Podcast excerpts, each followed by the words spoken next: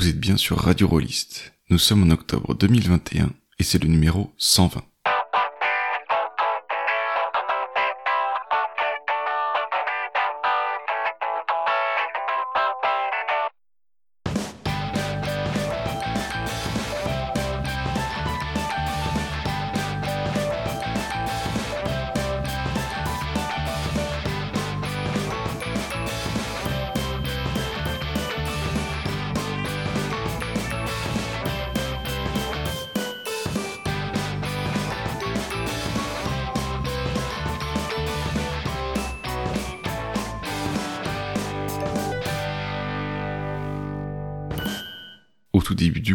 Se tenait la convention Octogone à Lyon-Villeurbanne.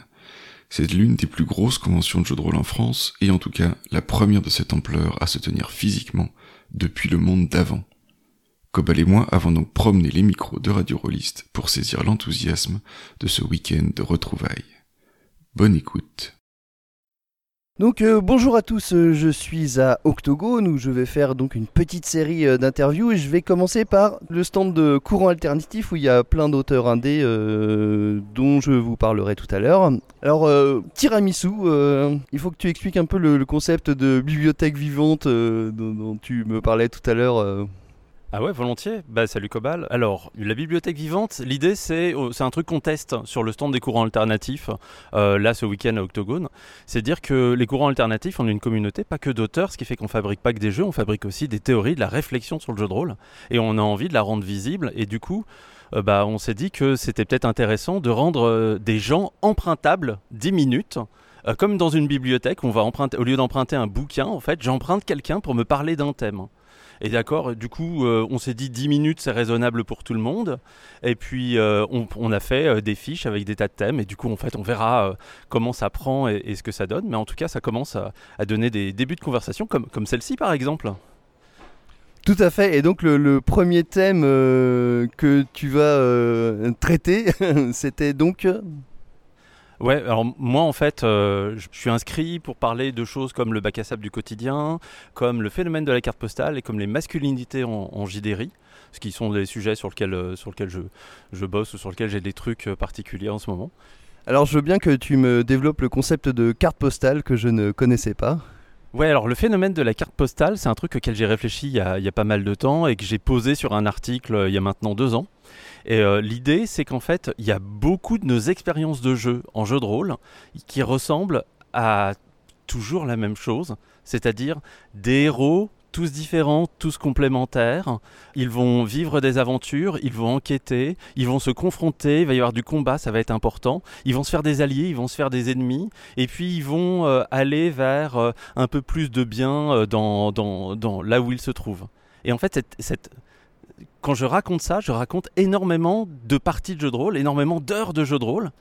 Et derrière, en fait, si vous visualisez cette scène et derrière, en fait, vous, vous imaginez qu'il y a des étoiles avec un vaisseau qui passe, tout d'un coup, ça devient un, jeu space opéra euh, dans l'espace. Si maintenant, en fait, j'enlève cette carte postale et je mets un château tout décrépit, euh, là, en fait, on est dans un univers euh, médiéval fantastique qui est très dur.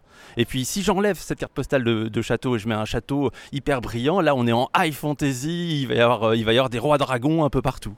Ce qui fait que souvent, en fait, l'expérience générale de jeu de rôle, ça consiste à jouer toujours la même chose en changeant le décor. Et c'est ça que j'appelle le phénomène de la carte postale. C'est comme si on changeait la carte postale qui est derrière.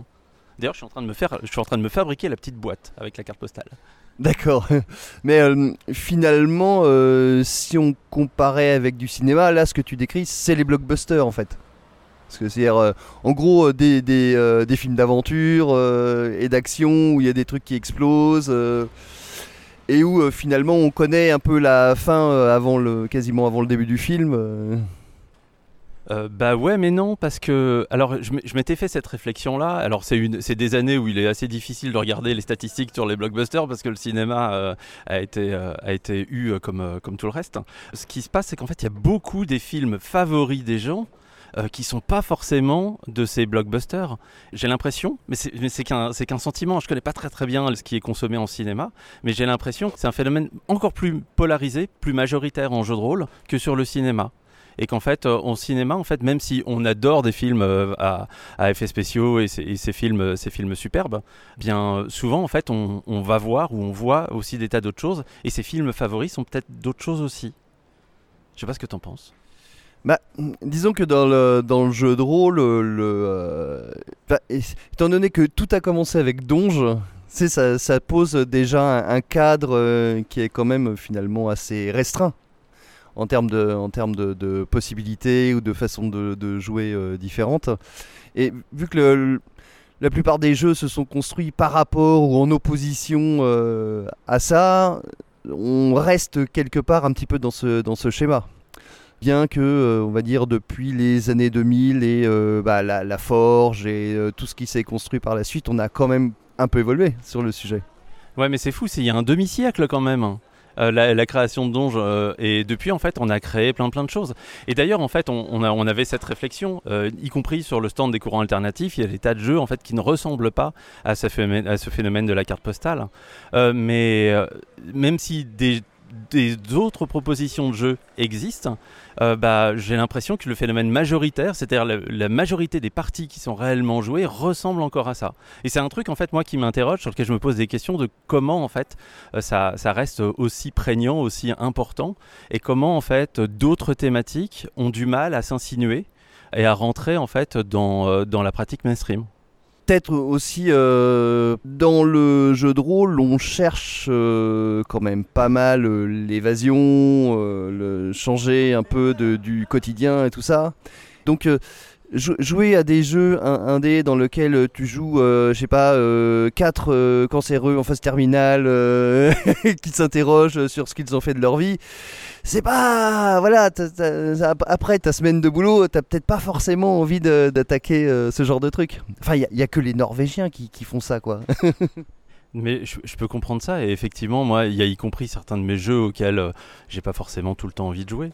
Euh, c'est ça, qui est marrant. Hein. j'ai entre autres créé un jeu qui s'appelle La vie de l'absent, qui parle du deuil et qui parle de reconstituer la vie de quelqu'un en fait qui, euh, qui est décédé. Moi je pense que j'aurais du mal à proposer ce type de jeu enfin, si je connais pas bien les personnes avec qui je vais jouer quoi.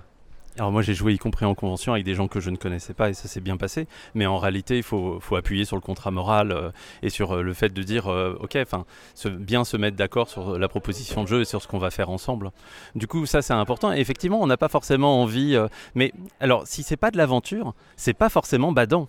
C'est ça en fait que je voulais, sur lequel je voulais appuyer. Il y a des jeux, y compris les jeux de Gaël Sacré, je vais t'en citer deux en fait, qui sont Happy Together et Cozil, euh, qui sont des jeux juste pour vivre des moments dans lesquels tu es bien avec les autres et dans lesquels en fait tu vas tisser pourquoi tu es bien et vraiment tu vas jouer pendant une heure, une heure et demie, deux heures et tu vas te faire un pur moment de kiff et de bien-être. Et euh, ces trucs-là, en fait, Cozil, c'est un jeu. Comment ça s'appelle C'est Oui, ça ressemble à Animal Crossing ou Cozyton. Euh, voilà c'est ça, c'est dans cet état d'esprit. Et du coup, en fait, c'est tout choupi. Tu vas, tu vas faire des trucs qui sont, euh, qui sont trop cool. Et en fait, c'est vraiment fait pour se faire du bien. Et en fait, euh, bah voilà, euh, pas de classe d'armure, pas de, pas de point de vie. on se fout de tout ça parce que la, dimension combat, tactique, enquête, on s'en fout. Si t'enquêtes, en fait, c'est pour trouver le meilleur cadeau d'anniversaire pour ton pote, quoi. Oui, tout à fait. Après, je pense aussi là un jeu sais, qui est, euh, qui est sorti il y, a, de nombreuses années, ou euh, qui était basé sur euh, Terre-Mer, où en fait on crée à plusieurs un univers dans lequel on va aller détailler, on, va, on va décrire une ville ou une région ou un personnage ou un truc, et comme ça par petites touches impressionnistes. Il y, a, des jeux comme ça, oui, effectivement, qui consistent à créer des.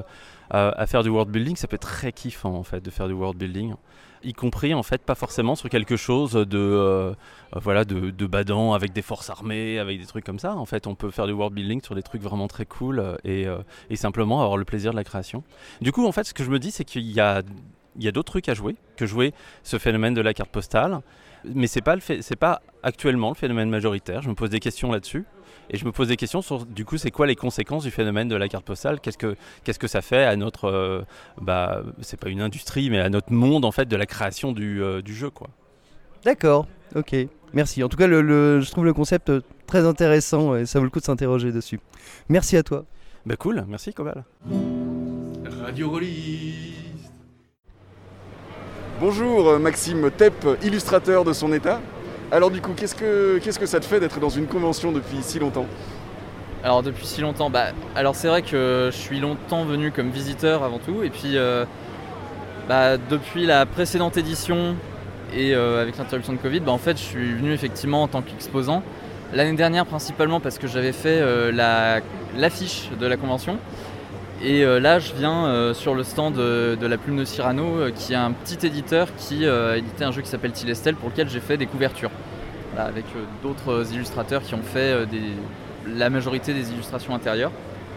Et donc, euh, bah, c'est très sympa. euh, C'est euh, vraiment un endroit en fait où bah, euh, je peux rencontrer le public euh, que, que je croise pas trop beaucoup quand je bosse euh, isolé chez moi euh, comme euh, petit freelance.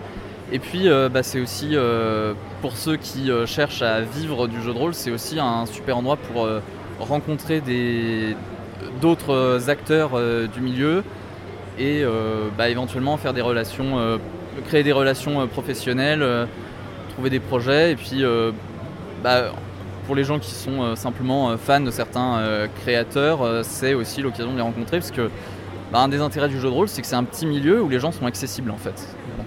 Ouais, mais accessible même euh, du coup euh, pendant cette longue période sans convention.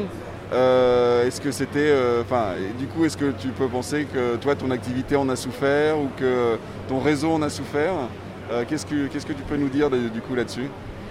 Alors bah ça, ça dépend des gens. Il y a des gens qui sont très forts sur tout l'aspect réseaux sociaux et je pense que pour eux, ça a marché sans problème. Moi, clairement, je suis beaucoup plus sur du contact humain et le démarchage par euh, via les réseaux sociaux et par mail, euh, c'est un truc avec lequel je suis beaucoup moins à l'aise. Et c'est vrai que clairement à ce niveau-là, ça a souffert. Euh, en gros, j'ai eu une année 2020 extrêmement remplie en termes de commandes qui, qui en fait était sur la lancée de ce que j'avais fait pré-Covid. Et il y a eu un début 2021 qui a été très, très compliqué, alors aussi euh, par euh, des erreurs de ma part. Clairement, c'était plus difficile sans la possibilité de renouveler les contacts euh, en face à face en fait. Ouais, clairement. Et donc, du coup, très content de te retrouver devant une, euh, devant une convention. C'est quoi les prochains trucs que tu vas illustrer Euh, Je sais pas si tu peux en parler ou. euh, Euh, oui, alors c'est vrai que je, je sais pas, euh, oui, je sais pas euh, trop. C'est vrai que j'ai parlé à quelques personnes en privé, mais je sais pas à quel point c'est officiel. Euh, j'ai quelque chose euh, sur lequel je travaille avec Black Book. Puis, euh, bah, euh, dans les discussions que j'ai eues là récemment, euh, il y a des éditeurs qui avaient des projets euh, dans les tuyaux euh, et qui étaient intéressés de travailler avec moi. Donc, euh, je croise les doigts pour que ça se concrétise. eh Voilà. ben, c'est chouette, les affaires reprennent du coup. Exactement. Merci beaucoup. Radio Rolliste. Bonjour Bastien Lyonnais qui n'est même pas lyonnais. Tout à fait. Bon- bonjour, bonjour Mathieu. Alors du coup, euh, qu'est-ce que euh, qu'est-ce que c'est ton, ton actualité euh, en ce moment? Eh ben, écoute, en ce moment, à la plume de Cyrano, notre actualité, c'est la sortie de Tilestel, notre, notre dernier jeu de mythologie. Voilà, où on incarne des héros qui sont tourmentés par les dieux, observés par les dieux. Bon, on joue beaucoup avec les dieux. Forcément, c'est très, c'est, divin. C'est divin, c'est non, c'est divin. Non, c'est c'est un jeu très, voilà, c'est un jeu très narratif, très, très héroïque aussi, avec une petite euh, composante stratégique pendant les combats. Euh, voilà, donc ça, ça, c'est notre grosse, grosse sortie du moment après un crowdfunding euh, fait l'année dernière. D'accord. Et du coup, ça marche bien les ventes sur, le, sur la convention, tout ça Bah écoute, euh, non pour l'instant, pour l'instant ça va. On a aussi pas mal croisé de gens qui ont participé au financement, qui sont venus euh, bah, nous dire merci, nous dire qu'ils avaient, euh, qu'ils avaient apprécié, le, apprécié le travail, apprécié le produit, apprécié le jeu. Donc ça fait vraiment, euh, ça fait plaisir de croiser tous ces gens en vrai. euh, voilà, ça met de la baume au cœur. Ça, ça donne encore plus envie de continuer. Ouais, c'est sûr. Et du coup, euh, du coup, pour un éditeur, le fait de pouvoir revenir en convention, c'est important, j'imagine?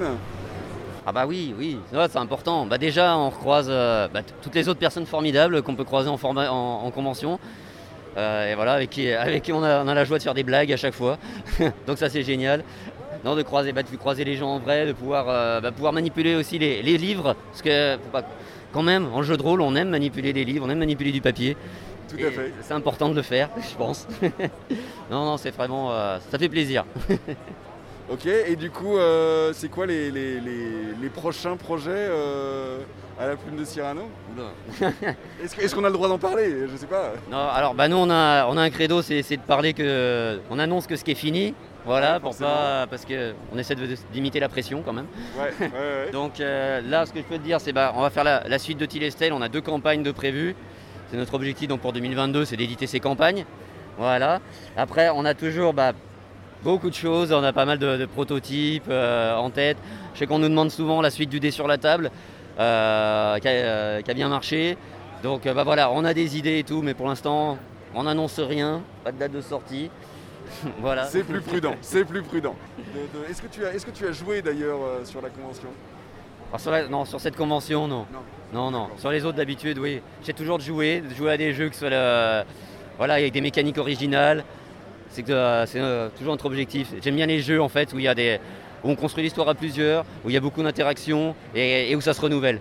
Voilà, et c'est toujours les jeux que je, que je vise personnellement en convention. voilà, Super. Eh ben merci beaucoup. J'en prie. Radio Rôliste. Alors du coup, KF, c'est quoi tes projets en ce moment?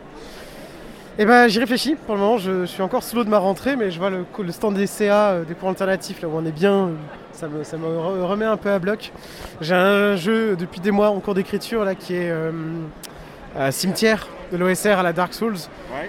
Euh, il y a une- J'ai une longue campagne, donc c'est un jeu 1 MJ, 1, un PJ avec un, un univers qu'on crée un peu en secret au début, et puis voilà. Ça fait longtemps que j'ai pas touché, mais c'est un jeu qui me tient très à cœur. Ouais. Et puis d'autres trucs euh, plus, euh, un peu plus épisodiques. Au début de l'été, j'avais sorti un jeu qui s'appelle Weird. Euh, Ouais. Et qui avait vachement bien marché. Un petit jeu d'improvisation. Il y a une personne qui joue un personnage principal et qui arrive dans une situation un peu bizarre, un peu chelou, qu'elle invente. Enfin, elle doit arriver avec. Et puis euh, le reste du monde qui va jouer autour, essayer de se greffer. C'est un, jeu en quelques pages hein, qui est sur Itch.io. Mais euh, comme il a bien marché dans les quelques parties que j'ai fait, je pense que je vais le retravailler un peu, le rebalancer. Et peut-être euh, à terme l'agréger avec d'autres petits jeux comme ça, quoi, faire un fanzine ou quelque chose comme ça. Ouais, chouette. Voilà, voilà. Et puis euh, relancer des campagnes à gauche à droite, quoi. Relancer du Trip to Sky par exemple. Je sais pas Par si exemple, tu connais. Par exemple, par exemple. Eh ben merci beaucoup. Eh ben merci à toi. Radio Rôliste. Bonjour Nicolas Folio. Bonjour Mathieu. Alors, euh, qu'est-ce que tu fais en jeu de rôle en ce moment? Sur quoi je travaille? Ouais, sur quoi tu travailles? Je travaille sur la fin de la première saison des aventures en une page, D'accord. euh, voilà, qui va sortir euh, très bientôt. C'est vrai que je travaille avec Jeanne Van Houten. Je travaille sur plusieurs jeux de Comme Martin, donc notamment Au Traité, le supplément de deux étés qui doit sortir pareil bientôt. Ouais, chouette. Et puis, et puis les autres projets de com, parce qu'il y a d'autres trucs. Il y a pendant ce temps dans le métro, Ouais. Puis peut-être encore en- autre chose après en début d'année, euh, comme me lâche plus, donc j'ai plus le temps de travailler pour euh, d'autres gens. Euh, et puis euh, je travaille aussi avec Gulix sur Ouais. Brindlewood Bay. Ah, mais chouette. Je jouer à ça ce soir justement. Et ben, tu pourras voir euh, les, premiers, euh, les premiers éléments graphiques euh, que j'ai fait pour lui. Super jeu. Voilà, puis sinon je travaille aussi pour euh, une aventure pour Brindlewood Bay en anglais pour Michael Van Vliet. Euh, je suis tombé sur lui sur Twitter et euh, il m'a dit ouais tiens pourquoi pas et je suis en train de faire pour lui ça voilà c'est un, tout petit truc mais dans une ambiance bien euh, 90s euh, voilà donc c'était et puis, puis plein d'autres trucs parce qu'il y en a trop pour les lister tous quoi, mais puis trop pour tous les faire aussi. Ah, bah, c'est chouette, du coup, t'es bien occupé, plein de choses à faire. C'est ça, c'est ça. Et plein de belles choses du coup qui vont sortir. Ben, J'espère, ouais, j'essaie de faire des trucs pas trop moches. Voilà. Ouais, bon, ça va, on te fait confiance là-dessus. Merci. Radio Rôliste. Bon, et voilà, j'ai attrapé euh, de nouveaux euh, auteurs euh, que je vais donc euh, vous interviewer. Euh, nous avons euh, Fabien que j'ai interviewé il y a fort longtemps euh, pour Monostatos. Alors, qu'est-ce que tu nous sors maintenant? Salut Cobal, eh ben écoute, je sors j'ai sorti deux jeux et un, gros essai théorique.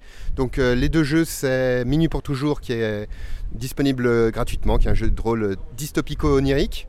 En beaucoup plus sympa, j'ai Jardin des Esprits qui est un jeu sur le soin où on prend soin des esprits et des gens dans un, un- village. Et puis euh, un, essai qui s'appelle Une boussole, euh, qui est un espèce de synthèse de euh, un peu tout, tout ce qu'on a pu produire comme théorie depuis une vingtaine d'années. Ouah, la vache, que ça? C'est-à-dire, euh, en, en gros, euh, tu, tu euh, fais quoi? Tu fais une synthèse de toute la forge euh, plus le reste hein? On fait, on fait, oui, on, euh, on fait, enfin, tout ce qui m'a été utile et tout ce qui a été euh, produit. Mais tu sais, moi, j'ai un secret, c'est que j'ai arrêté d'animer des, euh, des communautés de jeux de rôle, donc euh, j'ai beaucoup, beaucoup plus de temps euh, libre pour, euh, pour faire d'autres trucs.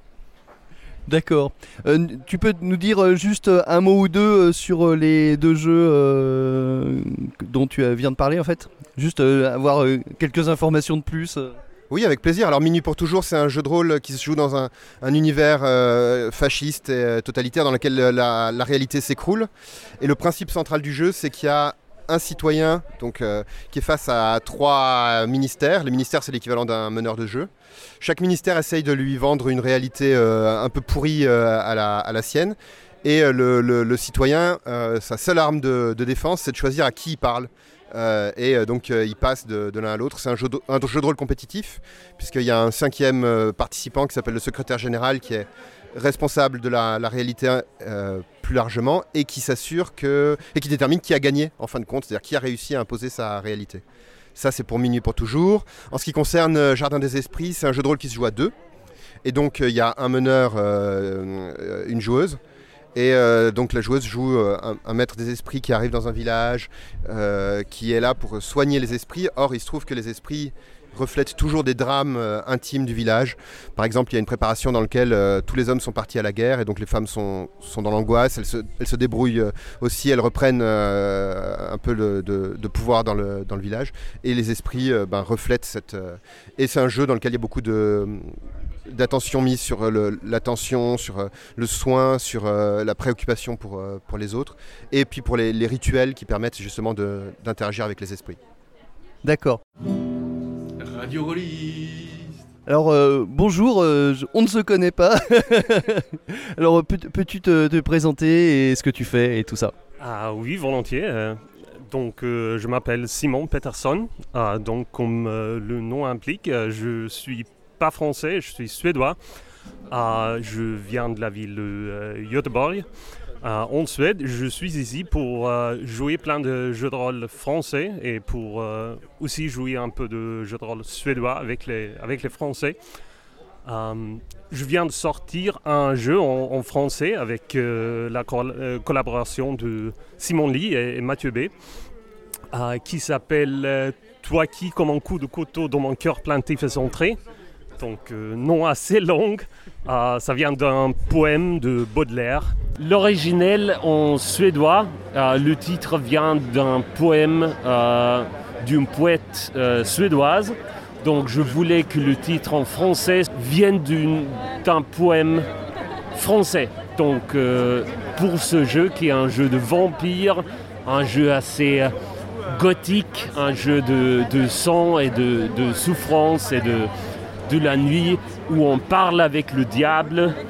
Là, bien sûr, il, il fallait du, euh, euh, euh, du Baudelaire. C'est donc c'est une version d'un jeu que j'ai écrit en suédois il y a plusieurs années, mais c'est c'est réécrit un peu et j'ai changé plein de règles depuis avoir l'avoir joué pendant pendant plusieurs années. Donc c'est c'est la meilleure version de- du jeu et c'est aussi euh, extrêmement beau à, à cause de Simon Lee qui a fait la, euh, la maquette, euh, la maquette. Euh, et oui, je, je crois que c'est Alors, et de, et de, de quoi ça parle alors? Alors, le jeu, c'est un jeu de vampire. Son maître de jeu, son dé. Ça joue beaucoup sur euh, l'interaction entre le, le vampire et le diable, un peu comme la bête en, euh, vampire, The Masquerade. La, chose qui distingue un peu ce jeu, c'est que tu, comme vampire, tu peux avoir des conversations avec le diable. Donc, un autre joueur va incarner le diable va se poser euh, derrière vous et, euh, chuchoter dans vos oreilles des choses que dit le, le diable à toi. C'est à toi de écouter le diable ou, de le faire taire. Il peut aussi te donner des ordres de, de faire ça. Je veux que tu tues cette personne. Je veux que tu fais ci, fais ça. Et tu peux refuser le diable mais quand tu refuses le diable, tu peux faire que euh, plus tard, quand tu as besoin de, de l'aide du diable, parce que le diable, c'est celui qui te donne euh, la force euh, dans des conflits. Donc si tu refuses le diable, le diable peut te refuser euh, quand tu as besoin de lui. Donc c'est un peu la, la conversation de négocier avec le diable, de refuser les ordres le plus, les, les- les plus, plus mauvais, quoi. Mais de, de l'obéir jusqu'au temps qu'il ne te refuse pas. D'accord, c'est super intéressant, ça donne envie de, de voir un peu. euh. Alors euh, c'est disponible déjà ce jeu-là? Oui, oui. Euh, il y a une, version imprimée et aussi un- une, version euh, PDF sur le site de Simon Lee de euh, Angel Dust euh, jeu de rôle. Donc je crois que c'est euh, euh, paye ce que tu veux pour le PDF et, un prix pour, pour la version imprimée. Ok, alors j'en profite d'avoir un rôliste suédois sous la main parce que c'est pas très très souvent. Alors euh, ces temps-ci, euh, les, les Suédois ils jouent à quoi? À quel, quel type de jeu? Alors, les Suédois, euh, traditionnellement, c'est du BRP, c'est du. euh, le, grand jeu, oui, c'est ça, le, le Basic Role Playing. Le, grand jeu traditionnel de la Suède, euh, Drakar och Demoner. Au début, c'est plus ou moins une traduction de euh, RuneQuest. Mais aujourd'hui, il y a plein de jeux suédois. En fait, il y a beaucoup de jeux suédois qui ont fait du succès international. Donc, il y a Mutant Year Zero, il y a Cult, bien sûr. euh, il... Oui, c'est vrai que c'est probablement le plus connu des, des- des jeux suédois cult. Oui, oui, probablement. Ou aussi maintenant, Vampire, c'est c'est- c'est écrit par des, des Suédois maintenant. c'est- Ah oui, oui, c'est suédois maintenant. Donc il y a, ah, je crois qu'il y a, dans les années 90, c'était en fait le, euh, le second marché le plus grand pour les jeux de rôle d'après d'après les États-Unis. Donc on a une, grande tradition euh, de jeux de rôle en Suède. On, joue beaucoup, mais pas assez euh, des, jeux un peu plus... euh, le genre que j'aime, euh, les, jeux assez alternatifs sans meneur de jeu. D'accord. Euh, en, France, on a eu bah, la- Forge, tout ça qui est arrivé à partir de euh, 2000, entre 2000 et 2005, on va dire. Ça, ça s'est pas popularisé en Suède? Ah oui, euh, carrément. En fait, euh, dans ces années-là, euh, il y avait euh, beaucoup de, de, petits jeux suédois inspirés par The Forge. Ah, mais je dirais qu'aujourd'hui, il n'y en a pas beaucoup, mais on fait les idées de The Forge ont, répandu dans, dans les jeux un peu plus traditionnels. Oui, il y a, il y a beaucoup d'influence de ces idées dans des, des jeux plus traditionnels euh, suédois aujourd'hui. Donc c'est c'est un peu le- la synthèse, mais c'est toujours le, le maître de jeu, c'est toujours euh, faire des aventures et gagner le- l'aventure et, et- et tout ça. D'accord, merci beaucoup. Radio Rollis. Alors, euh, Simon Lid, alors comment, euh, comment ça s'est passé? Tu, tu, tu es suédois aussi ou quoi? Non, en fait, on, on a un ami en commun qui s'appelle Mathieu B, euh, qui, euh, qui est un peu le, le papa de C'est pas du JDR, voilà. Et on s'est rencontrés un peu comme ça. Euh, tiens, il y a un autre Simon de l'autre côté euh, de la mer qui s'appelle Simon, qui a aussi écrit un jeu indépendant sur, euh, sur les vampires. Euh, donc euh, nous, on a, en France, on a écrit un jeu qui s'appelle Damné. Voilà, avec, euh, avec Manon. euh, et, euh, et donc voilà, donc on s'est on s'est rencontrés autour de, autour de, ce thème vampirique. On a discuté, on a eu un échange qui a été enregistré aussi, que vous pouvez retrouver sur, sur la toile. Et à partir de là, on a commencé à jouer ensemble. Et il y a eu un, réel intérêt pour, pour le jeu de, Simon Peterson. Et on s'est dit, bah, c'est vraiment dommage qu'il ne soit pas accessible au, au public français. Quoi. Donc voilà, à partir de là, on, a- on, on s'est basé sur une traduction de, de Mathieu, on l'a adapté, on, on a playtesté, on a rejoué ensemble et on l'a adapté pour, euh, pour la version française. Donc il y a vraiment une version française de, de son jeu qui, je pense, est différente de la version euh, suédoise. hein. Et, euh, et voilà, on est parti de là et c'était une belle aventure. hein. Ok. Et euh, alors vous avez euh, d'autres euh, projets prévus, communs ou alors ou chacun de votre côté? Euh, bah, J'aimerais re- retravailler avec toi, Simon, euh, euh, quand tu veux, pour le, le projet que tu veux, voilà. Donc voilà, des, des couples se forment. en ce moment même, on, on finance un jeu qui s'appelle Héros d'Argile, c'est un jeu dans l'esthétique comic books super-héros. Euh, mais en fait, on va s'intéresser non pas au côté super-héroïque, mais plutôt au côté quotidien et relationnel du, du personnage. Donc voilà, c'est un jeu qui est relativement asymétrique dans, dans les rôles. C'est un, un, jeu sans, sans MJ. Et, et aujourd'hui, là, il est, donc il est fini, le jeu est fini et on, on le fait financer sur Game on Tabletop. Voilà. D'accord, d'accord. Bien, merci beaucoup à vous deux. Radio Rolly. Je vais passer à Eugénie, qui est déjà bien connue euh, de nos services. Enchantée. Et toi, euh, sur, euh, sur quoi travailles-tu Avec qui Comment alors moi, je, du coup, je crie pas de jeu, c'est pas mon truc. Mais par contre, depuis cette année, j'en édite avec les éditions Dystopia, qui sont une maison d'édition en littérature depuis 10 ans. Euh, et qui cette année a lancé une collection de jeux de rôle que je co-dirige en faisant des euh, guillemets avec, euh, avec mes doigts. Et du coup, on a publié Bois dormant de Melville, Bois dormant vivre avec les ronces, et La clé des nuages de KF, qui est un petit livre tête bêche avec la clé des songes de Com Martin bien connu de vos services également. Euh, donc Bois dormant, c'est un jeu sans MJ, c'est un belonging outside belonging, qui est une, école de jeu euh, dérivée du Powered by the Apocalypse, du PBTA, mais sans D et sans MJ pour situer, où le, dispositif c'est que chaque euh, joueuse a à la fois un livret de joueuse pour son personnage et aussi un livret de domaine pour gérer un aspect thématique de, l'univers. Et le pitch de base, c'est dans une euh, mégapole d'aujourd'hui. Euh, un mal étrange a commencé à faire tomber les gens dans une espèce de profond sommeil. C'est le côté belle au bois dormant. Le gouvernement, ne sachant pas gérer ça, a mis la ville sous, cloche, en fait, sous blocus. Et on joue des personnes qui se retrouvent toujours éveillées à l'intérieur, qui ont décidé de reconstruire, on va dire, une société un peu nouvelle, de construire une communauté basé sur la non-violence, mais tout le monde à l'intérieur de la vie n'a pas fait ce choix-là. Et on va jouer bah, comment on construit, comment on fait communauté, comment on apprend à vivre ensemble dans un décor euh, où c'est difficile. Dans les, dans les thématiques, il y a les pénuries, il y a les gangs en guerre, il y a la, nature qui s'est mise à foisonner, à muter, euh, etc. Donc il y a un côté quand même euh, c'est pas forcément du jeu feel good au sens euh, on, fait que des trucs mignons et cute. Mhm.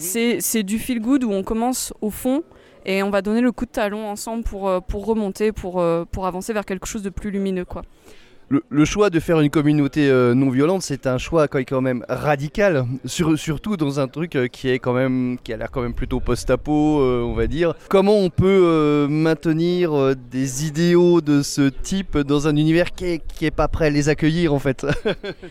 Ben oui, euh, il me semble, Melville, euh, dans, dans, ses inspirations, cite euh, l'essai L'entraide, l'autre loi de la jungle de Pablo Servigne, que j'ai lu du coup, et que je trouve vraiment très très chouette là-dessus, sur dire oui, de base, il y a des choses atroces qui peuvent se passer quand tout s'effondre, mais il y a aussi le meilleur qui arrive.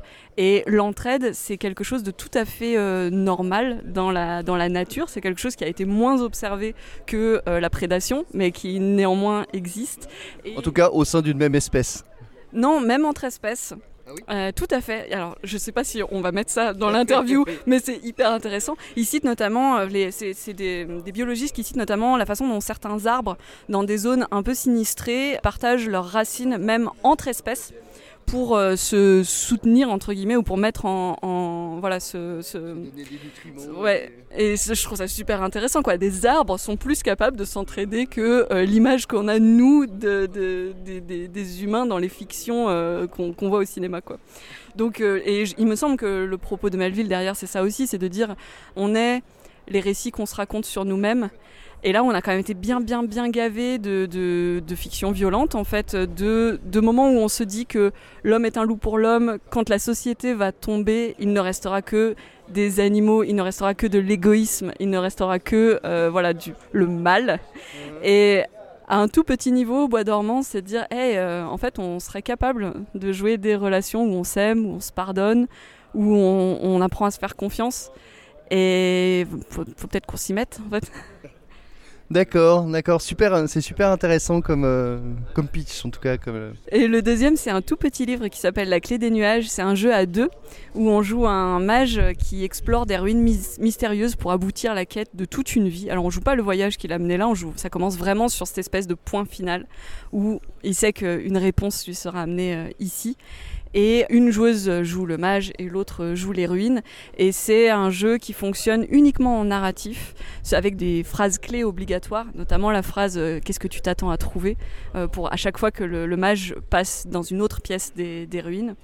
Et euh, on joue sur des, des symboles poétique qu'on reprend encore, encore et encore jusqu'à ce que ça, ait un sens tout à fait particulier et personnel pour le mage et qu'il puisse accomplir euh, sa, quête. C'est un jeu où les deux joueuses se comprennent pas vraiment au début et petit à petit sous la fiction, en fait, on, essaye de, comprendre c'est quoi l'image, essaye de comprendre c'est quoi la, quête du mage, parce que c'est secret. Et euh, le mage. Il y a une espèce de convergence de rêve, en fait. Mais exactement, c'est exactement ça. Enfin, c'est voilà, un jeu de convergence de rêve. Ah, trop cool, j'ai trouvé euh, de quoi ça parle, dis donc. Radio Rollis.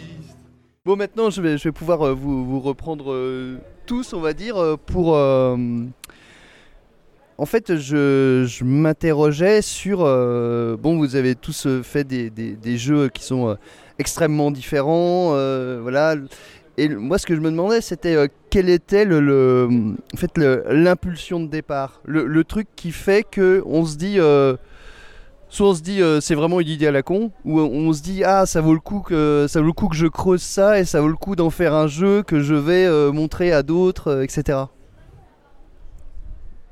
pour moi, je crois que euh, ah, j'ai enfin j'ai j'ai un dossier dans mon, mon ordinateur avec, euh, je crois, une centaine, 120 jeux qui ne sont pas terminés, qui ne sont pas publiés. Donc pour moi, c'est j'ai beaucoup d'idées. Dans les idées, il y a peut-être une 20% euh, que je commence à écrire. Alors en commençant à écrire, je dois penser aux mécaniques, aux, autorités des joueurs et tout ça. Et je commence un peu voir comment ça se passe. Et beaucoup de fois, ça s'arrête là. Je, ne trouve pas la, euh, la, bonne méthode pour euh, faire ce que je veux faire. Puis je, commence à parler un peu sur l'Internet, sur le forum avec d'autres gens sur ces idées.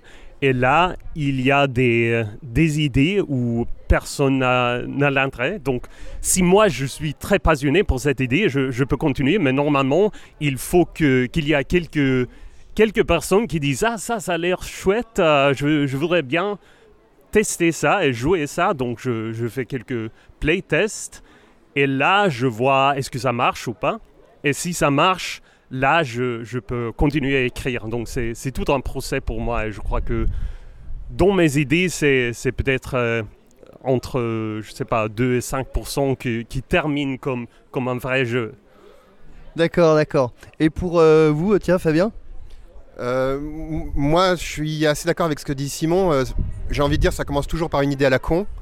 Et puis, tu travailles, tu travailles, tu travailles. Il n'y a pas d'idée géniale ou euh, rarement, très très rarement. Et euh, tu, c'est vraiment beaucoup de boulot. Hein, euh, il y a toujours à revenir sur ce qu'on fait. Donc c'est sûr qu'il faut que dans l'idée de génial, il y ait quelque chose qui, nous, qui, qui me motive. En ce moment, j'adore parler de fascisme. Je trouve que c'est très très intéressant parce que ça permet vraiment d'éclairer ce qu'on vit en général dans, le vrai monde de la réalité véritable. Et je suis tout à fait d'accord aussi. donc ça me permet d'y revenir et de, travailler. Et puis petit à petit, il y a des choses qui s'accumulent.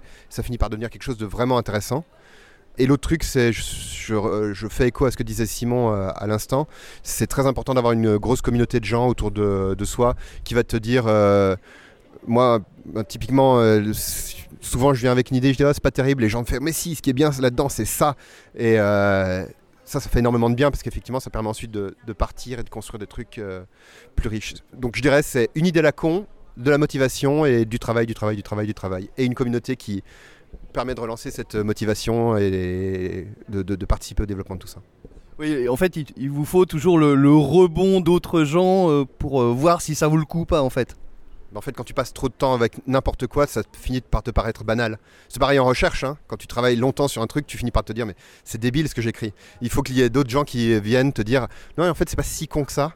Et il y a des choses bonnes à prendre et euh, continue, accroche-toi et, tu, tu, et, ça donne quelque chose d'intéressant. Et ça finit par, le, par te donner quelque chose effectivement d'intéressant. Alors, et l'autre Simon, donc, toi, qu'est-ce que qu'en penses-tu de ça? Ouais, non, je, je suis d'accord. euh, non, oui, les, les idées, c'est cheap. Hein. Enfin, je veux dire, c'est facile d'avoir des idées. Euh, la plus-value d'un, d'un jeu qui, qui sort, à mon avis, c'est, c'est tout, tout, ce qu'il y a après les idées. Quoi. C'est euh, comment on le met en, œuvre, c'est, euh, c'est, le, c'est les trucs pas forcément visibles euh, au premier. parce que les, les, les, jeux se vendent beaucoup sur l'idée. Quoi, sur, voilà, voilà le pitch, ça a l'air original, ça a l'air génial, mais mais, le gros boulot, c'est ce qu'il y a, ce y a derrière. Mais bon, après, c'est des visions d'auteur, hein, euh, c'est-à-dire que nous, on, écrit les jeux, on, sait la souffrance qu'il y a derrière euh, et, tout ce qui se voit pas, euh, tout ce se voit pas, quoi, et qui sont importants. Et justement, je, je, je plus sois mes collègues.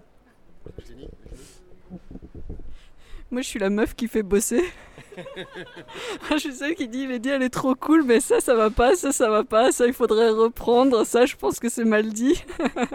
ça, c'est ça, c'est un vrai rôle d'éditeur pour le coup.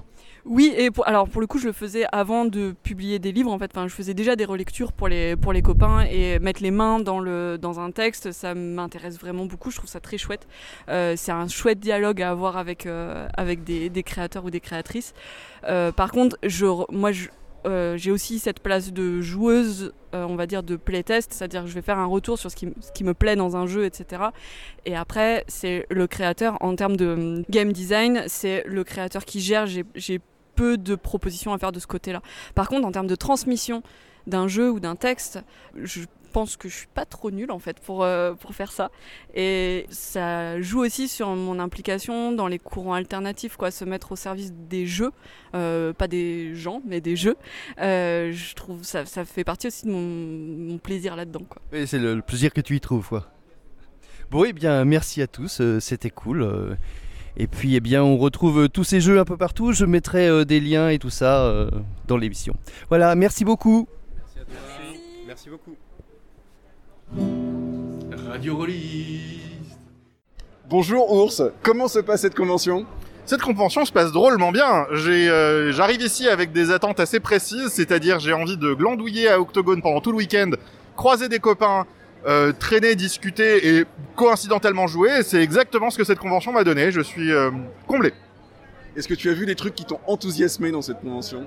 J'ai tout à fait vu des trucs qui m'ont enthousiasmé. Pour beaucoup, c'est des choses dont j'avais déjà entendu un petit peu parler sur Internet, mais sans trop savoir ce que c'était.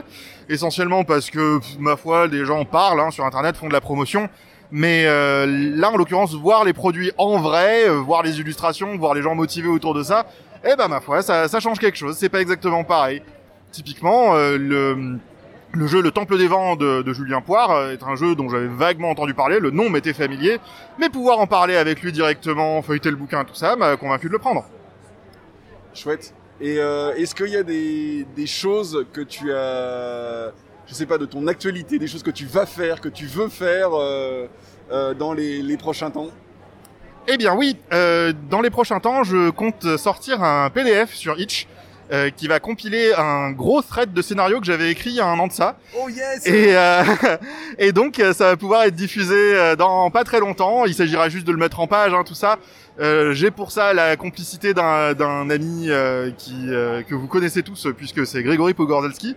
Et euh, le seul, l'unique. Et donc, euh, donc on va, on va pouvoir, euh, on va pouvoir faire des grands moulinets avec les bras ensemble jusqu'à ce que ça sorte.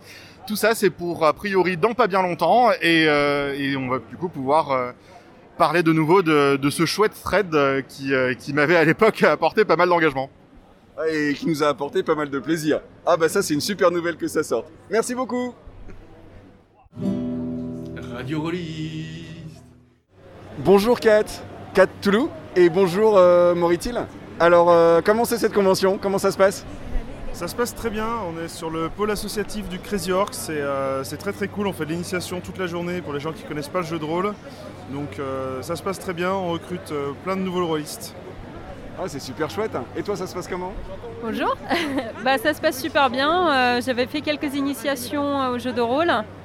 Donc, euh, moi, je fais surtout du jeu de rôle maison. Et c'est très cool parce que les gens étaient très réceptifs, ils se sont super bien amusés. Et ça fait plaisir aussi de voir que bah, voilà, en fait, euh, il y a des adeptes de, tout n'importe quoi comme style de jeu. Et du coup, euh, le jeu de rôle maison a un bel avenir. Alors du coup, qu'est-ce, qui, qu'est-ce que vous utilisez dans vos initiations pour euh, justement... enfin, quel type de jeu vous utilisez pour, pour initier des gens?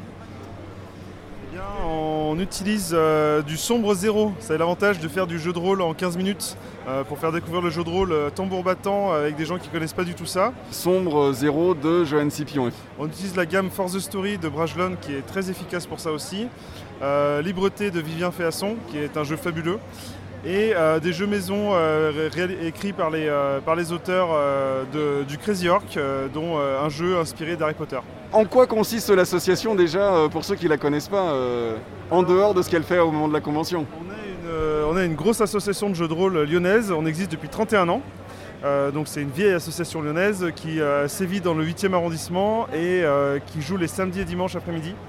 Voilà, euh, on est ouvert à toutes et toutes, euh, débutants, confirmés, vieux briscards. On accueille tout le monde pour faire du DD, du PBTA, des jeux indés, des jeux euh, sans MJ. On fait de, vraiment de tout dans notre club. On accueille les gens avec plaisir. Et euh, on fait aussi un peu de jeux de plateau de temps en temps. Donc euh, voilà, on est, on est multifonction, on fait même un peu de figurines. Donc voilà, on, on fait vraiment toutes sortes de jeux. Quoi. Donc viendez quoi. Exactement. Mais tu nous as pas parlé de Tales from the Wizarding World? Tales from the Wizarding World, c'est un jeu que j'ai écrit euh, parce que je voulais faire un jeu dans le monde d'Harry Potter. Voilà, euh, il y en a eu deux, il y en trois en France qui tournent, des, jeux indépendants, des jeux amateurs, qui sont très très bien. J'avais envie de faire un truc à ma sauce. Je me suis inspiré des règles de Tales from the Loop pour adapter quelque chose, euh, créer un système, rajouter un système de magie. J'ai viré pas mal de choses, mais en gros j'ai voulu avoir un système assez épuré, assez simple, facile à prendre en main, qui ne demande pas 15 G à la seconde et qui, euh, qui retransmettent plutôt bien l'univers d'Harry Potter. Je pense que j'y suis arrivé après deux ans et demi de boulot dessus. En tout cas, mes joueurs de ma campagne euh, en sont très satisfaits. Je fais de l'initiation beaucoup avec, ça marche très très bien. L'ambiance est là et moi je me fais très plaisir à le maîtriser. D'autres MJ s'amusent à le maîtriser, les joueurs semblent s'amuser à ma table, donc c'est tout ce que je demande. Et du coup, euh, tu le conseilles pour quel public? Je le conseille pour un public à partir de- d'environ euh, 10-12 ans. Euh, je pense que c'est plutôt accessible, avec un MJ plutôt pédagogue pour expliquer les règles et euh, accompagner les joueurs. Je l'ai déjà maîtrisé pour des jeux, un public de ce âge-là, ça fonctionne plutôt bien. Ok, bah ça a l'air cool. Et euh, parce que j'aurais pas l'illustratrice en face de moi par hasard. Effectivement. je travaille dans l'illustration depuis un bon bout de temps déjà. Je travaillais euh, avant pour les affiches de théâtre. Et donc voilà, bah, on m'avait demandé si, si je pouvais faire l'illustration de, de bouquins de jeux de rôle. Donc euh, ça a été un plaisir. Est-ce qu'il y a quelque chose de particulier dans l'illustration euh, pour le jeu de rôle que t'avais pas, par exemple, pour illustrer le... des affiches de théâtre, comme tu dis? Pas tout à fait les mêmes contraintes parce que quand j'illustrais les affiches de théâtre, c'était un peu moins créatif. Il fallait que je respecte la charte graphique de théâtre. Il fallait aussi que je représente euh, les volontés en fait du metteur en scène euh, pour bien représenter le spectacle. Mais il s'agissait surtout de représenter l'ambiance du spectacle et pas inviter. Alors que quand j'illustrais euh, la couverture de jeux de rôle, il fallait aussi faire quelque chose d'intimiste qui inclut, qui donne envie de participer à l'action en fait qui se déroule. Donc euh, c'est nettement plus une illustration qui est destinée à communiquer avec la personne qui la regarde. Et ça c'est cool. Merci beaucoup, super chouette. Eh ben, merci beaucoup. Radio Rolliste. Eh bien, Firo de Cendre, euh, bonjour. Bonjour. Alors, comment se passe cette convention? Eh ben, comme je l'espérais, sans avec autant de plaisir que ce que je souhaitais, parce que vu le temps qu'on a passé à ne plus en avoir, là, c'est la première à laquelle je vais depuis, bah, comme tout le monde longtemps. Ça a été une grosse émotion d'y aller, et l'émotion est au rendez-vous, c'est juste génial. Rencontrer de nouveau plein de gens euh, connus et inconnus et faire plein de connaissances, c'est juste super. Découvrir de plein de nouveaux jeux, euh, découvrir plein de nouveaux projets, voir que le monde du jeu de rôle a continué à, à évoluer pendant les événements et pendant no- no- notre confinement euh, et notre euh, blocage euh, dans le monde du jeu, ben en fait ça n'a pas été bloqué, il y a ça que tu as perduré, à, à se développer, il y a plein de trucs nouveaux, c'est juste génial quoi. Et alors du coup, euh, est-ce qu'il y a quelque chose que, que tu as découvert sur la convention qui te fait particulièrement plaisir ou quelque chose qu'il y a dans ton, acti- dans ton actualité euh, t'aimerais bien partager? Euh, oui, effectivement. Alors, comme je suis de formation euh, historien d'art et archéologue, quand j'ai vu les publicités et, et les, et les pitchs sur Sapa Inca, là, je me suis dit, il faut que je teste. Alors du coup, c'est quoi le principe? Alors, Sapa Inca, bah, évidemment, le monde des Incas, mais c'est le monde des Incas à l'époque des conquistadors. La seule différence avec la réalité historique, c'est qu'ils ont imaginé que les dieux Incas allaient revenir pour aider leur peuple. Donc Ah on, ouais. se, voilà, on se retrouve à jouer des personnages qui ont des pouvoirs donnés par les dieux pour les aider à combattre les conquistadors. Et il y a eu du coup un status quo entre les deux. Ah, chouette, ouais. Chouette, chouette, Voilà, chouette. ouais, super intéressant, Euh, très historique. C'est que c'est quand même beaucoup de recherche historique de la part des, des créateurs. Donc c'est très très intéressant pour moi surtout, qui est en plus c'est une situation que j'ai beaucoup aimé, beaucoup étudié et sur laquelle je, à laquelle je m'intéresse beaucoup. Donc je l'attendais un petit peu au tournant, mais ouais agréablement surpris parce que le jeu répond à mes attentes. Ah bah ça donne envie, effectivement. Je crois que j'ai vu passer des, des illustrations euh, dessus qui sont magnifiques, il me semble, non? Effectivement, ils ont déjà des illustrations qui sont, effect- qui sont très très belles. Ouais, ils ont déjà beaucoup d'illustrations. Le jeu est pratiquement prêt à être lancé. Il y a un financement qui va partir, en principe, d'après ce qu'ils m'ont dit, dans très peu de temps. Et les illustrations que j'ai vues sont très belles. Ouais, ouais. Ok, super. Et toi, il y a des choses que tu produis euh, ces derniers temps euh, que tu aimerais partager? Euh, pas particulièrement. Je suis en train de chercher un petit peu des pistes d'illustration, de faire un petit peu des thèmes d'illustration pour essayer de créer un peu euh, éventuellement un marché de niche. Ça c'est un truc à part. Mais euh, sinon, j'ai commencé à travailler euh, en co-auteur sur un projet aussi de jeu de rôle classiquement média fantastique, mais avec des races tout à fait euh, originales, qui s'appelle Kondo, que je crée euh, conjointement avec Darilin. Il a commencé à faire quelques parties sur Twitch sur ce jeu et on est en train de travailler dessus, mais c'est un projet à long terme. On va, on développe doucement. D'accord, ok. Super, bah merci beaucoup. Merci. Radio Rollis.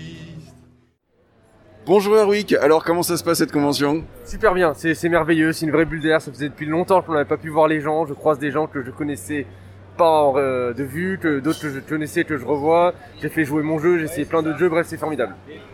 Est-ce que tu as des choses en ce moment dans ton actualité dont tu aimerais parler?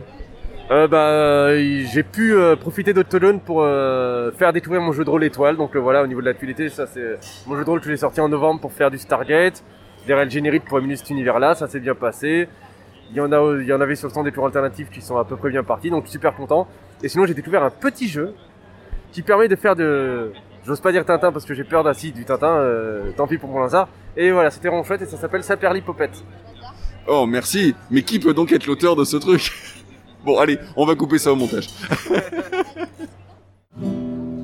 Radio Rollis.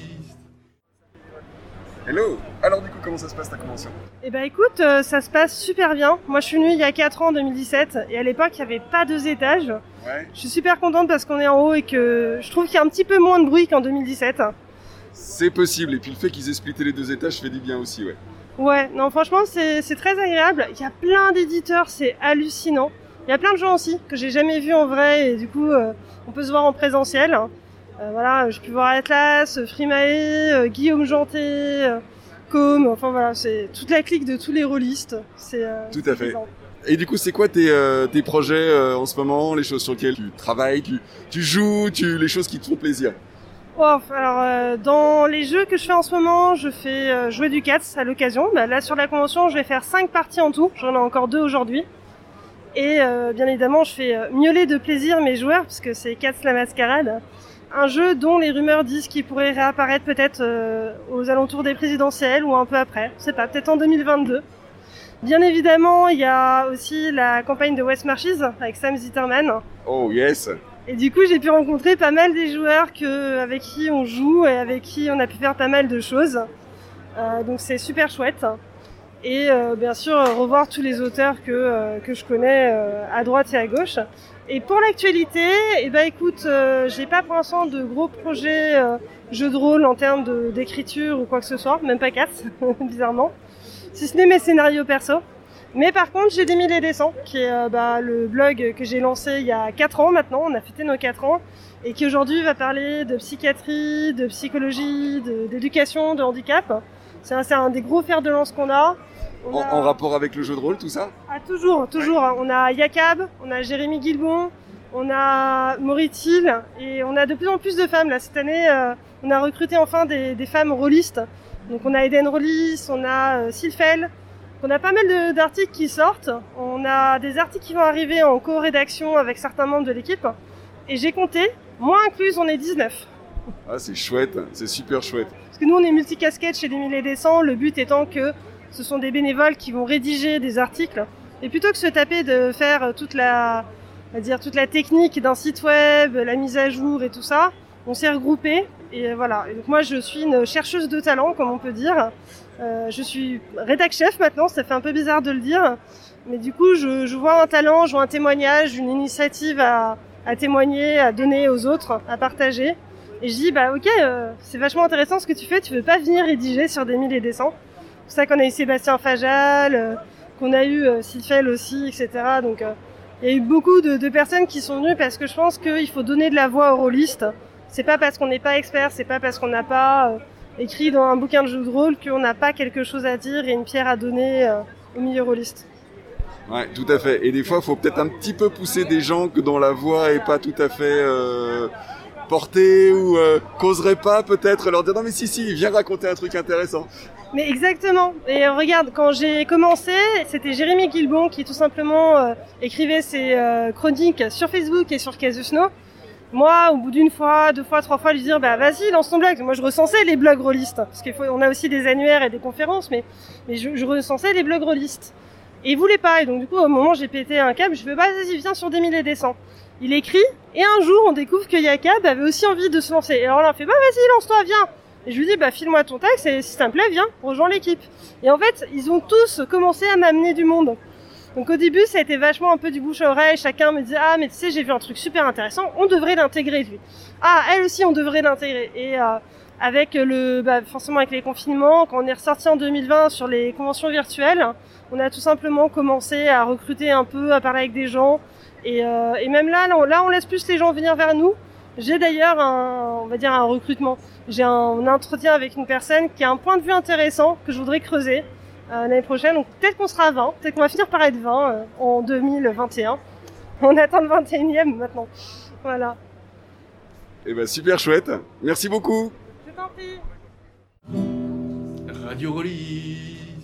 Je suis de retour euh, bien sur le stand euh, des euh, courants alternatifs et là j'ai sous la main Vivien Féasson.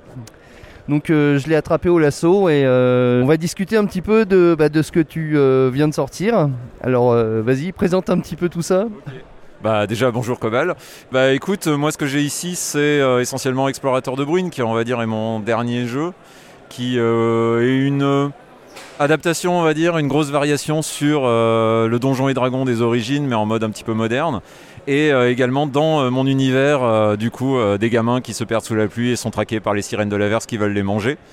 Donc là on est plus dans un jeu de survie où les personnages peuvent mourir à tout moment avec une espèce de tension comme ça et euh, où on se rend compte que le fait d'incarner des enfants, même si les règles rappellent un petit peu, justement comme je disais, le grand ancêtre, euh, induit, on va dire, des façons de jouer relativement différentes finalement. On a des, personnages qui n'hésitent pas à fuir les lieux ou à être extrêmement prudents euh, et à éviter de faire n'importe quoi, à taper des monstres par dizaines de milliers ou ce genre de choses. En tout cas, on n'est pas du tout dans cette optique-là. Et ça se ressent, on va dire, dans les parties que j'ai pu tester.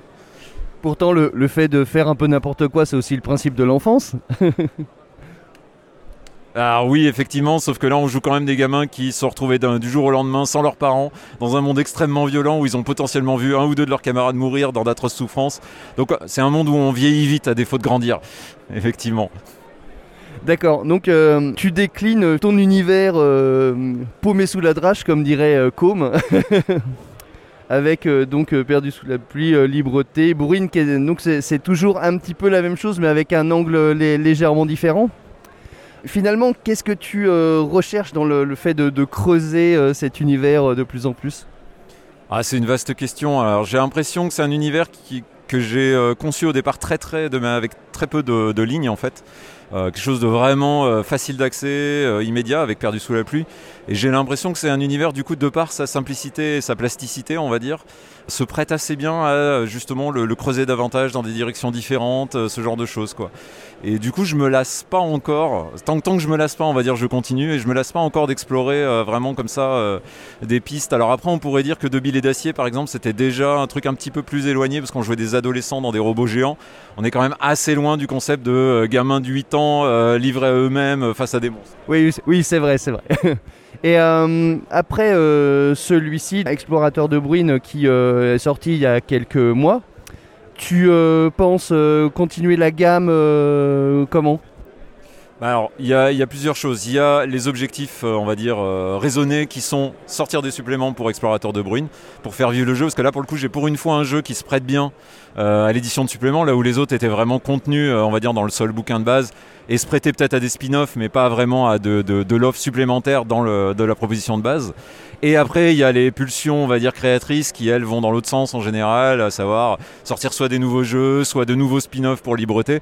Donc ça, c'est ce qui risque de se faire. Mais vraiment, on va dire là où j'essaye de rassembler le maximum de ressources, c'est dans la création de suppléments. Genre, un minima, j'essaye de créer, on va dire, un- une espèce de bac à sable un peu avec des donjons, des choses comme ça, pour explorateurs, pour euh, niveau légèrement supérieur, pour que les gens puissent vraiment avoir aussi euh, des lieux non seulement à explorer mais aussi des personnages à rencontrer que ce soit pas juste on déboule dans un donjon on essaye de survivre on ressort en courant et en hurlant et puis on passe au suivant euh, genre un mois plus tard quoi D'accord, d'accord.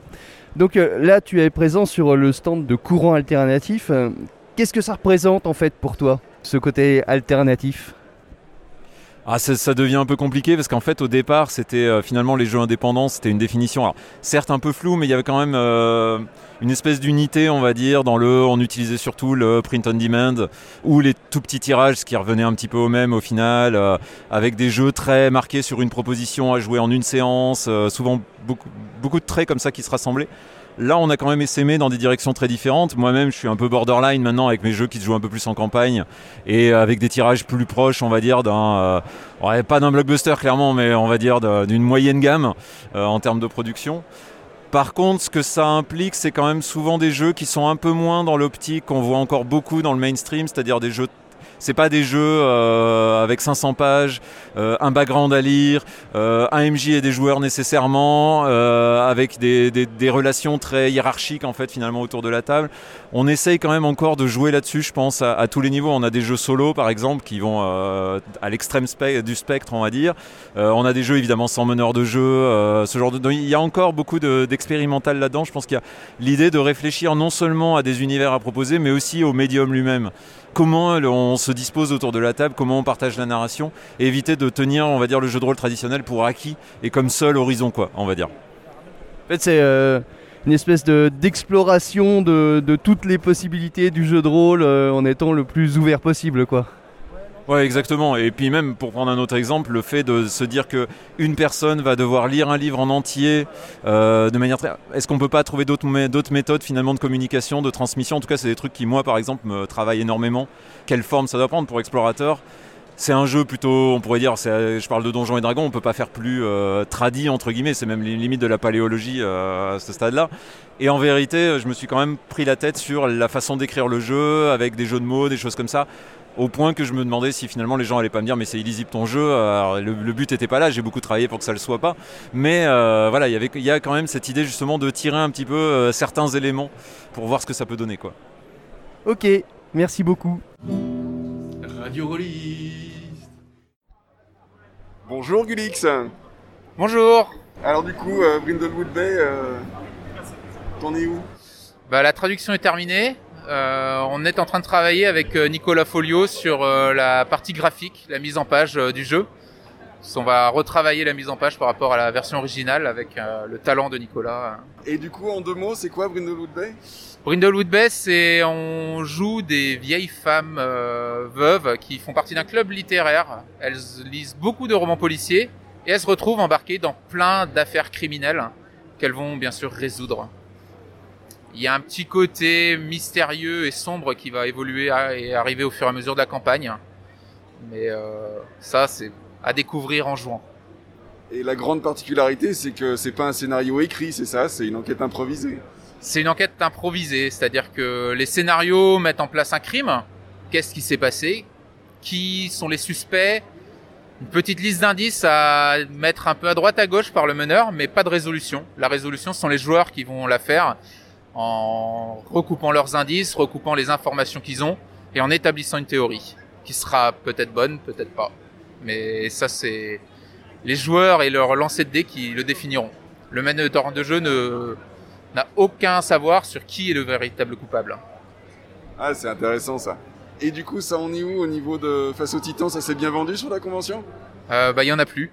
Voilà. Si vous venez, ma- c'est voilà, euh, il est euh, midi, euh, on est dimanche, il y a plus de face au Titan. Donc je suis très content de l'accueil euh, du jeu. Euh, voilà. Donc maintenant, faut que les gens y jouent et en parlent. Ok, chouette. Et euh, est-ce que tu as d'autres euh, d'autres choses, d'autres actus? Ça fait quoi aussi d'être sur une convention depuis le temps? Bah, ça fait du bien d'être sur une convention.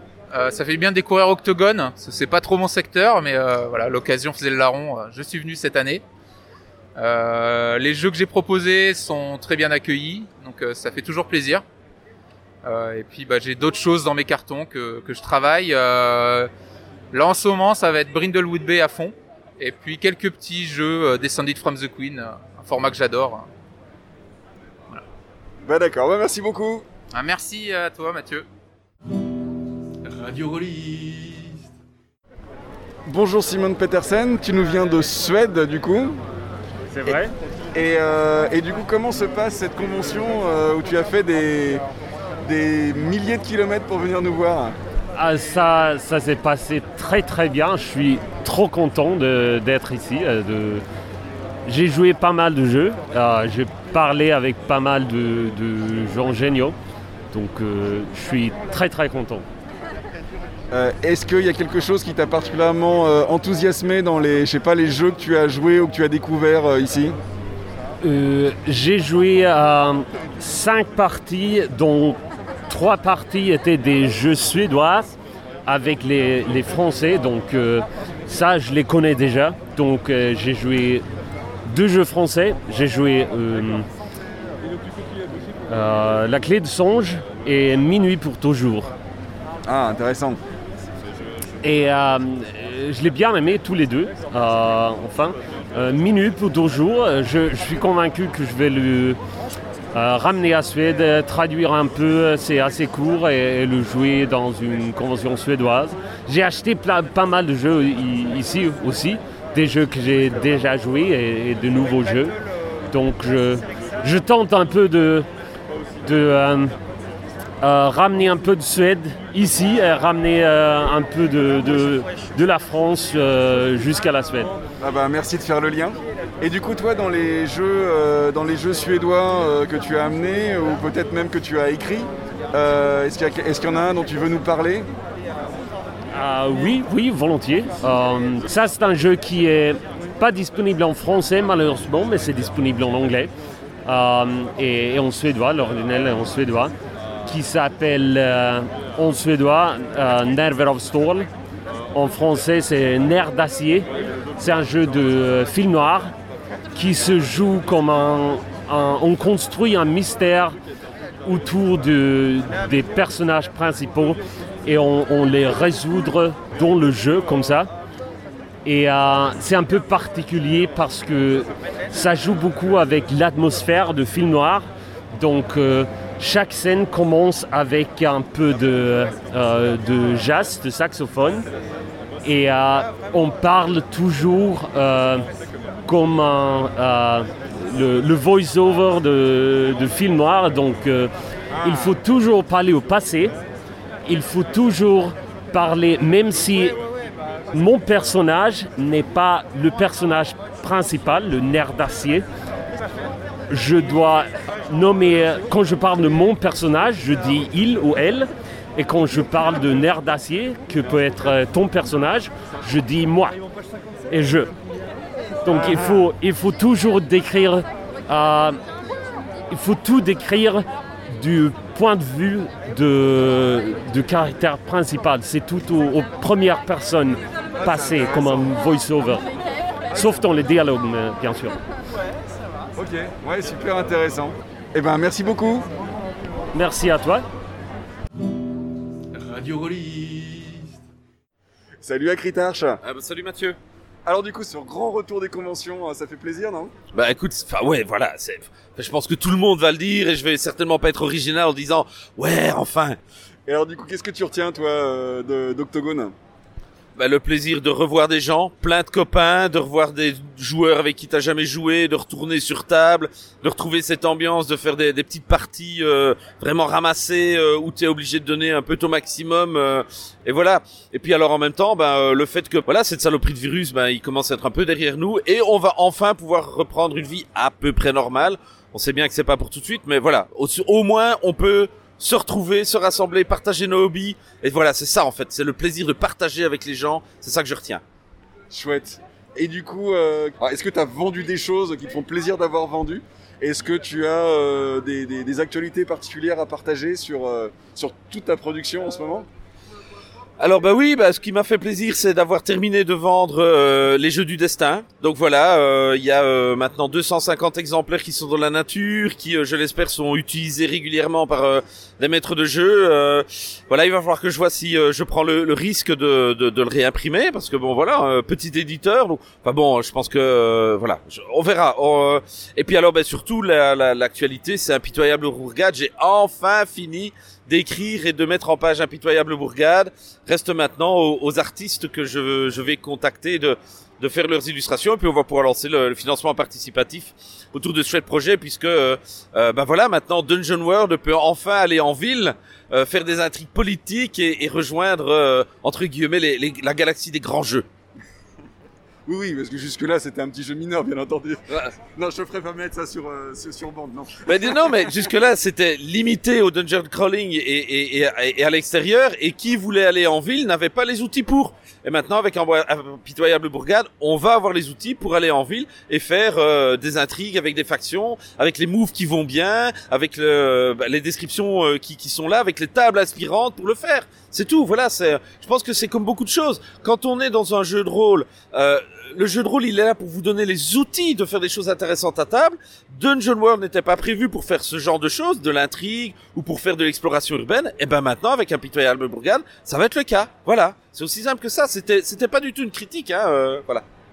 Bah super, super, bah ça donne envie de, bah, de l'avoir entre les mains en fait, euh, bientôt du coup. Oui, bah, alors ça va dépendre de, de Frédéric Guesquer et de la sortie de Horrifique, euh, mais on va caler le calendrier, lancer un financement en fin de cette année, un autre début de l'année prochaine, de manière à financer ces deux super projets, et, euh, et j'ai hâte que, que tout ça soit sorti et que et qu'on puisse y jouer encore plus en convention, euh, euh, tous ensemble, et, et puis partager le plaisir d'être autour d'une table de jeu de rôle et d'un bon verre de bière belge, parce qu'il ne faut pas oublier que euh, c'est un incontournable du, du stand de design à la Critarche. À consommer avec modération si jamais il y a le CSA qui nous écoute. Oui, surtout quand on rentre en Belgique, ouais. Merci. Merci à toi, Mathieu. Radio Roliste. Bonjour Stéphane Gallet, alors du coup ça se passe bien cette convention? Alors ça se passe bien, oui, merci. Euh, on- trois parties faites dans le week-end, euh, pas mal. Le simple fait de retrouver des gens en convention, même avec les masques, c'est vraiment un plaisir. Et euh, non, ça s'est vraiment bien passé. Qu'est-ce qu'il y a comme euh, actualité euh, de ton côté en ce moment? Alors, on a sorti au printemps, on a sorti le supplément Freak Squill cahier de chance numéro 1. Et puis sinon, dans mon actualité perso, je suis en train de retravailler sur une nouvelle version de, de Tigre Volant qui ne s'appellera plus Tigre Volant mais Erdorine 2300. Ah, c'est son- c'est son titre de travail. Et j'en ai fait une partie de démo sur un, sur un moteur euh, pré-release euh, tout à l'heure avec, des, euh, avec des joueurs sur une table d'octogone.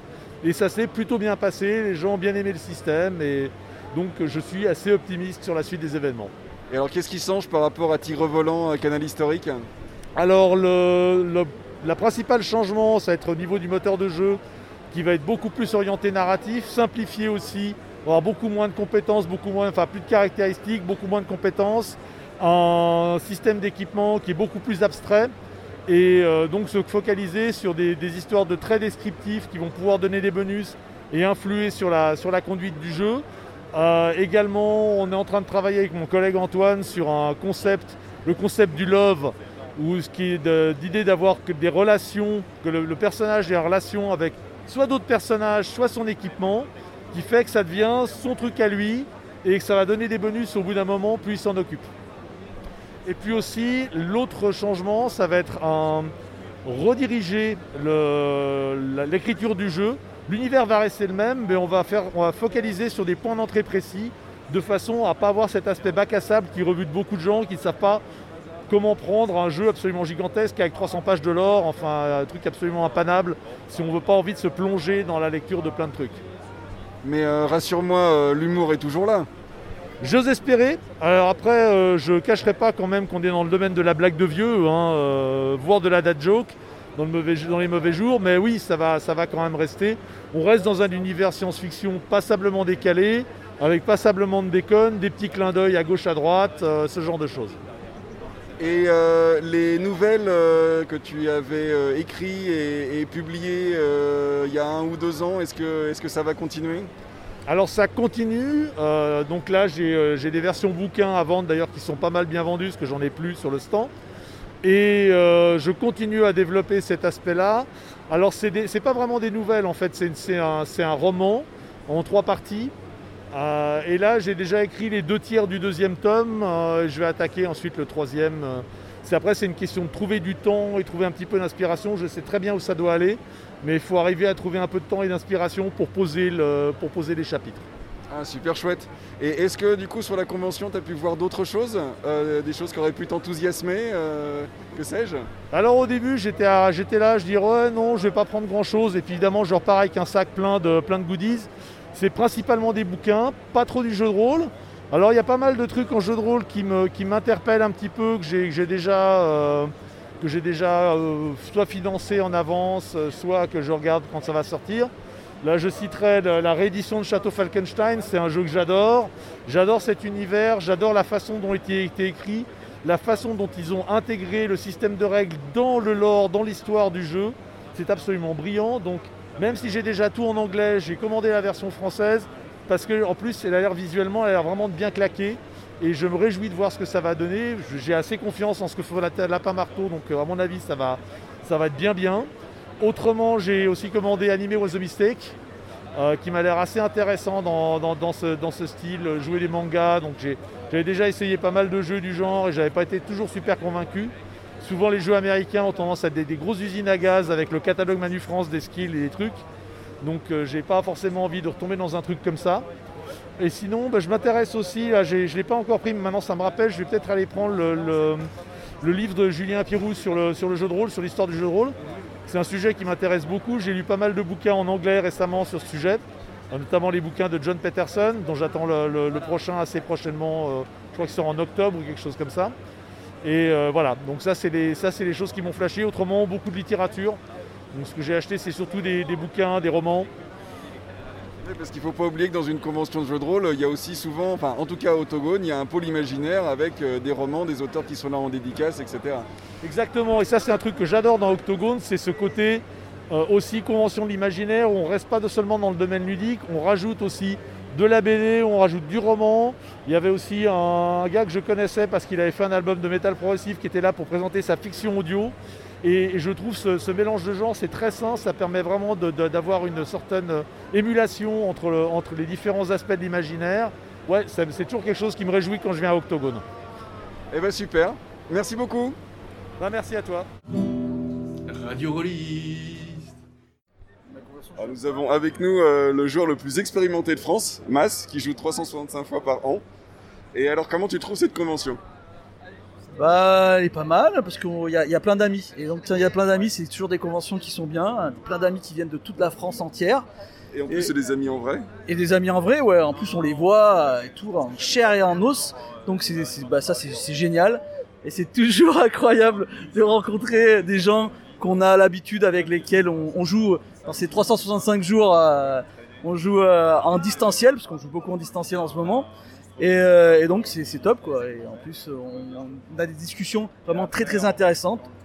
Et la convention en général, eh ben, elle est pas mal parce qu'il y a du monde et ça c'est toujours bien de revoir du monde et, de voir plein de gens déguisés, plein de gens jouer et, ça c'est bien. et alors est-ce que tu as joué du coup?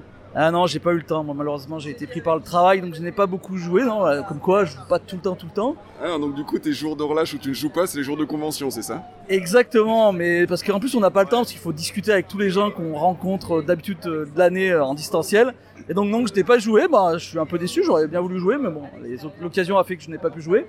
Mais, euh, mais j'ai vu qu'il y avait plein de gens qui avaient joué, ça c'est bien quoi. Eh bah, chouette. Euh, T'as quelque chose auquel tu es content de jouer bientôt? Ah bah moi je suis toujours, content de jouer tout le temps à n'importe quoi. C'est pour ça qu'on me dit ouais mais à quel jeu tu veux jouer? Mais on joue à n'importe quoi, c'est pas grave. Tant qu'il y a des gens sympas autour de la table, euh, ça sera bien. N'importe quel euh, quel jeu euh, auquel on joue. Et donc là je vais jouer à quoi? Je vais jouer ah ouais j'ai une super campagne de Night Witches qui, a commencé avec Virgile que je salue, un très très bon MJ. Et euh, j'ai bah, j'ai bien envie de continuer. Ça sera la semaine prochaine et demain je joue avec Com, le grand Com, qui a fait énormément euh, de jeux exceptionnels pour la communauté. et qui a énormément préparé sa partie. Et qui, et qui a énormément préparé sa partie car on ne sait pas à quoi on joue encore et lui non plus. Et ça c'est bon. Et, et c'est là, où on voit, euh, bah, c'est là où on voit qu'on, est, que c'est cool quoi parce que voilà on sait pas à quoi on joue mais on va jouer et ça sera bien. Bah bisous au rédac chef euh, qui est de l'autre côté, de... enfin l'ex rédac chef qui est de l'autre côté de la table et euh, qui heureusement n'a pas entendu ses paroles. Tout à fait. Bah, bisous et bisous à, tous à tous les gens des Discord et, et, et allez sur le bocal, c'est mon Discord, c'est là où on discute jeux de rôle et voilà je fais un peu mon autopie. Parfait, c'est fait pour ça. Salut. Salut à tous.